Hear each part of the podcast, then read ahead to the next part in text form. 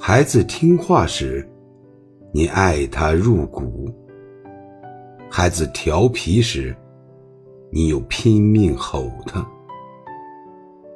你崩溃后自愈，自愈后又后悔，却忘了他也还只是个孩子。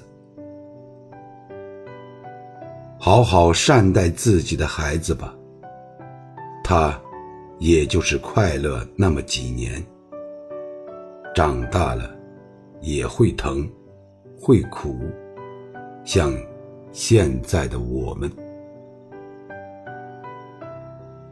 我们总是把最差的脾气和情绪给了孩子，过后看着他熟睡的脸，又很愧疚。